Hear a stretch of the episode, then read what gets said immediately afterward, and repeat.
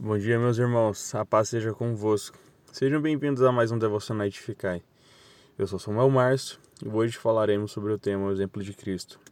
O texto base que iremos utilizar está lá em 1 Pedro, no capítulo 2, nos versículos 18 a 25, que diz o seguinte: Escravos, sujeitem-se a seus senhores com todo respeito, não apenas aos bons e amáveis, mas também aos maus.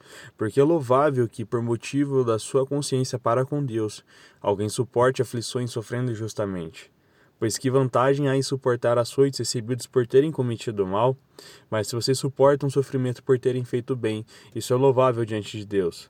Para isso vocês foram chamados, pois também Cristo sofreu no lugar de vocês, deixando-lhes o exemplo, para que sigam seus passos.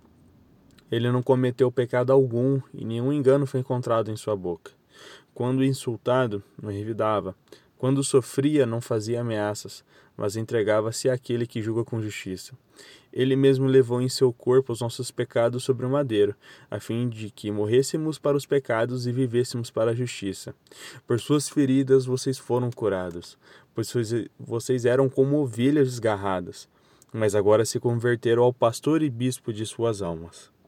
Para contextualizar um pouco sobre quem Pedro se dirigia nessa passagem, nos versículos 18 ao 20, quando ele diz: Vós servos, ou escravos, em algumas traduções.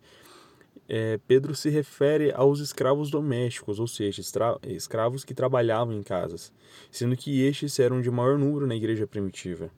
E através disso eu gostaria de pontuar algumas coisas interessantes que podemos aprender através do que Pedro expõe em sua carta. Primeiro, a importância da submissão e o servir.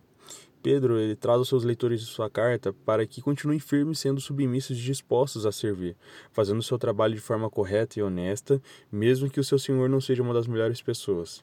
Inclusive, ele incentiva aqueles que possuem chefes maus para que continuem trabalhando e servindo da melhor maneira, fazendo o que é correto, pois é agradável a Deus que alguém tendo consciência do que é certo diante dele, suporte aflições sofrendo de forma injusta. Fico me colocando no lugar dessas pessoas e imagino o quanto difícil deve ser perseguido e açoitado por fazer aquilo que é certo. Mas Pedro entendia que para viver uma vida reta diante do Senhor, dentro ou fora da igreja, existe um preço a ser pago, e ele sabia muito bem como era ser perseguido, açoitado e até mesmo preso por fazer aquilo que é correto diante de Deus.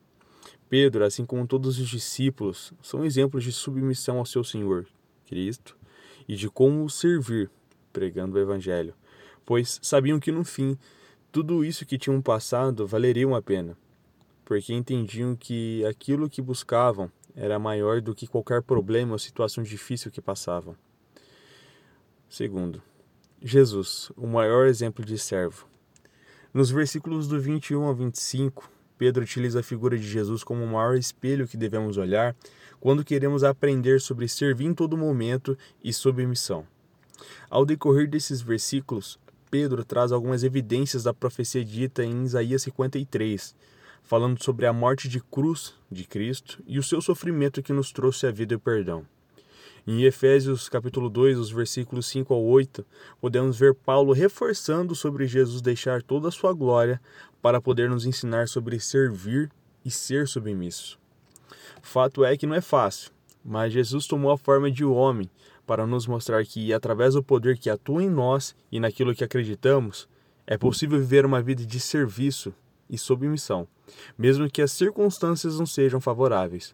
Quando estivermos passando por momentos difíceis e olharmos que não dá mais para continuarmos a viver dessa forma, que possamos lembrar de Cristo e tomar o exemplo de que vale a pena pagar o preço em viver uma vida reta de amor e serviço ao Senhor. Pois sabemos que a nossa recompensa em Cristo é maior do que qualquer problema ou tribulação que estivermos passando por aqui. Que Deus abençoe o seu dia, sua vida e sua família. Um abraço.